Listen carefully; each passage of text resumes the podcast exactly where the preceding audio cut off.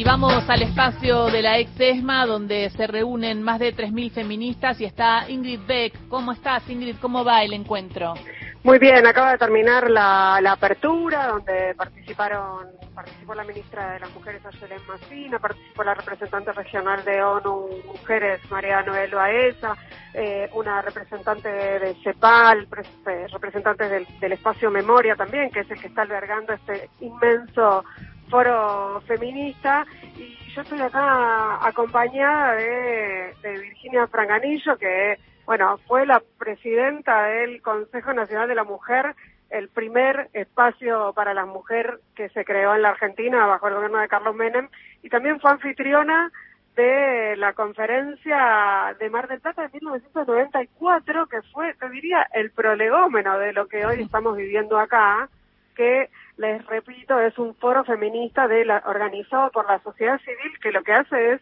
un poco llevar la agenda paralela del encuentro de CEPAL, pero la idea, el, digamos, la clave de ambos encuentros es la misma y tiene que ver con hablar de la sociedad del cuidado, hablar de cómo puede haber una recuperación económica, es decir, que no puede haber una recuperación económica para el mundo si no estamos las mujeres y si no está el tema de los cuidados incluido. Me gustaría, si te parece, Gisela, preguntarle a ella algo sobre esto.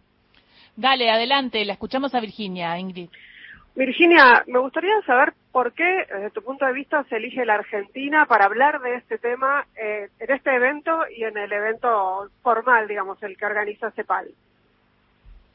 Buenos días, muchas gracias y muy buena la pregunta. Eh, ¿Por qué Argentina? ¿Por qué Argentina eh, está muy bien plantearse, ¿no? Porque eh, uno que consume medios son todas malas noticias, pero esta es muy buena noticia. Como en el año 94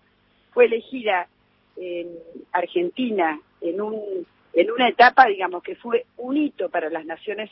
Unidas y el mundo, digamos, que fue la preparatoria regional para la gran cumbre de Beijing, fue elegida Argentina por las mismas razones que fue elegida para hacer este foro tan, tan importante, que era en aquellos tiempos que Argentina estaba liderando con la ley de cupos, con el primer plan de igualdad de oportunidades en América Latina, liderando la región y promoviendo la primer ley de cupos a nivel internacional. Y esta vez fue elegida Argentina por la misma razón, en un foro, digamos, de un tema que es clave, como bien planteaban,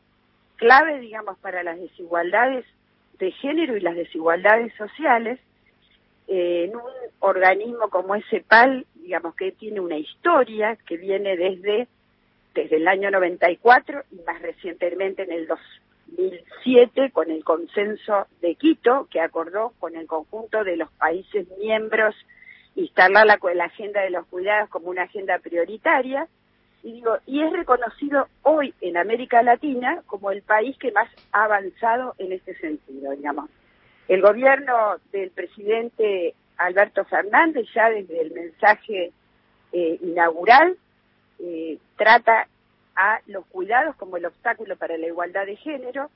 el Ministerio de las Mujeres, creado recientemente, incluye prioritariamente en la agenda la cuestión de los cuidados, el resto de los ministerios sociales, económicos y, institucionales promueven la creación de una, una interministerial. Ha habido tres años de medidas en forma permanente de todas las agencias del Estado. Ha habido una difusión muy importante y construcción de consensos en todas las provincias argentinas con la creación de interministeriales en las provincias y el Poder Ejecutivo este año ha presentado un proyecto de ley que seguramente que hoy en el foro parlamentario se va a tratar del mismo modo que eh, se van a tratar los proyectos y los avances de toda América Latina. Así que festejemos este foro, eh, el foro, el foro feminista, desde, desde lo que fueron los encuentros